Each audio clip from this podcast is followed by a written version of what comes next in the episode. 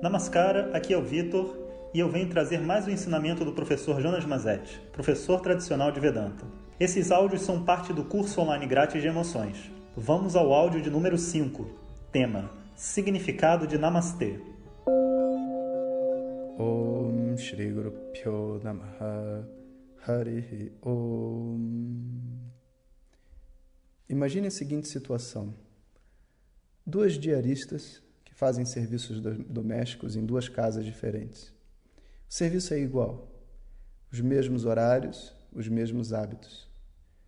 Porém, em uma das casas, você tem valores morais bem estabelecidos, você tem as pessoas vivendo de igual para igual, essa pessoa senta na mesa de jantar junto com a família, ela faz parte, ela faz parte daquele, daquele funcionamento, ela reza junto, ela é considerada uma pessoa, as pessoas estão interessadas em saber sobre a vida dela, ela não é um mero prestador de serviço na forma de um ser humano. Na outra casa, não.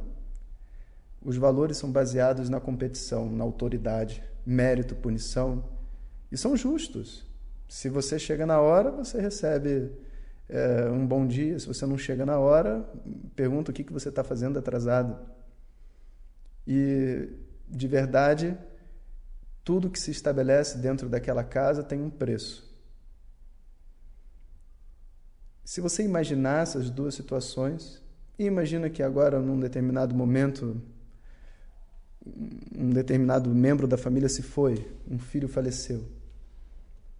Qual das duas diaristas vão chorar a morte do menino, de fato? Qual das duas fazem realmente parte da família? Qual das duas tem o prazer de acordar de manhã e trabalhar? Qual delas está contando o tempo e a hora de ir embora para casa? Qual delas não vê a hora de chegar ao final de semana? Qual delas não se sentem um ser humano vivendo ali dentro? Se sentem simplesmente se sente simplesmente um objeto. Os valores que a gente vive em um determinado ambiente determinam a forma como a gente se relaciona. E a forma como a gente se relaciona determinam os valores desse ambiente. E por isso, o primeiro paradigma, a primeira coisa que a gente deve entender dos nossos relacionamentos, com qualquer um que seja, com os empregados, com os chefes, com os amigos, com marido, mulher, esposa, filhos, é o seguinte: nós só estamos interessados em agir, ou que os outros ajam para nós, se for por vontade própria, e não por ter algum tipo de pressão, de, de punição, de culpa ou qualquer outra razão que possa haver. No início, isso parece até um choque. Como assim eu quero que as pessoas ajam de vontade própria? É, repara só, né? qual que é o sonho de toda mãe? Que o filho, por vontade própria, levante e lave louça. Não lave porque ela está mandando. Qual que é o sonho né, de, de um marido carente? É que as pessoas se lembrem do aniversário dele. Qual que é o sonho do empregado? Que ele seja reconhecido. E não reconhecido porque é, querem dominá-lo, porque querem que ele trabalhe mais. Reconhecido espontaneamente. Todos nós desejamos que as outras pessoas ajam espontaneamente. E todos nós temos o desejo de agir a partir dessa nossa liberdade. A liberdade é o ingrediente principal de todo relacionamento. Inclusive, na tradição védica, a palavra namastê representam isso. Infelizmente, os tradutores né, e professores de yoga ocidentais muitas vezes traduzem namastê como o Deus que está em mim, saúde o Deus que está em você. Uma verdadeira piada do mundo espiritual. Deus é um só, Deus em mim não vai saudar Deus que está em você. Namastê só tem duas palavras, Namaha e Te. Saudações a você.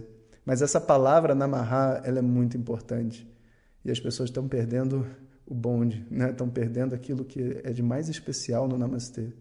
A palavra Namaha vem de uma conjunção de duas palavras, Namamá. Namamá vira Namaha. Namamá significa você não é meu. Eu não mando em você. Eu não controlo você. Eu não quero que você me obedeça. Eu reconheço que você é livre. Eu reconheço, meu filho, que você tem a sua vida diferente dos meus desejos. Eu reconheço, minha esposa, que você é você, você não é um, um chaveiro preso na minha cintura. Eu reconheço, meu pai, que por mais que você tenha se dedicado a cuidar de mim, você também é uma pessoa livre. Esse é o significado de Namastê. É tão bonito e as pessoas às vezes perdem o óbvio, perdem a, a grande força por detrás de toda uma tradição. E quando a gente entende né, o, que, que é esse desejo sincero de liberdade, é chocante. Muitas vezes a gente acha que não funciona.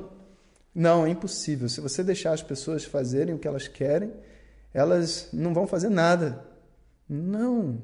Isso é o que você foi levado a acreditar para poder viver numa estrutura mérito-punitiva, onde quando a pessoa faz certo ela ganha um prêmio e quando ela faz errado ela é punida.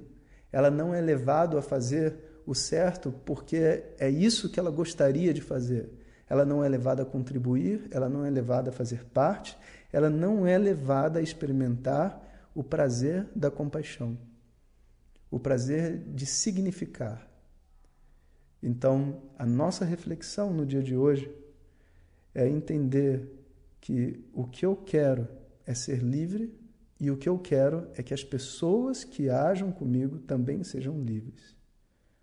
Se temos o espaço interno para entender a vericidade, a verdade por detrás desses ensinamentos, então a gente vai se surpreender ainda mais.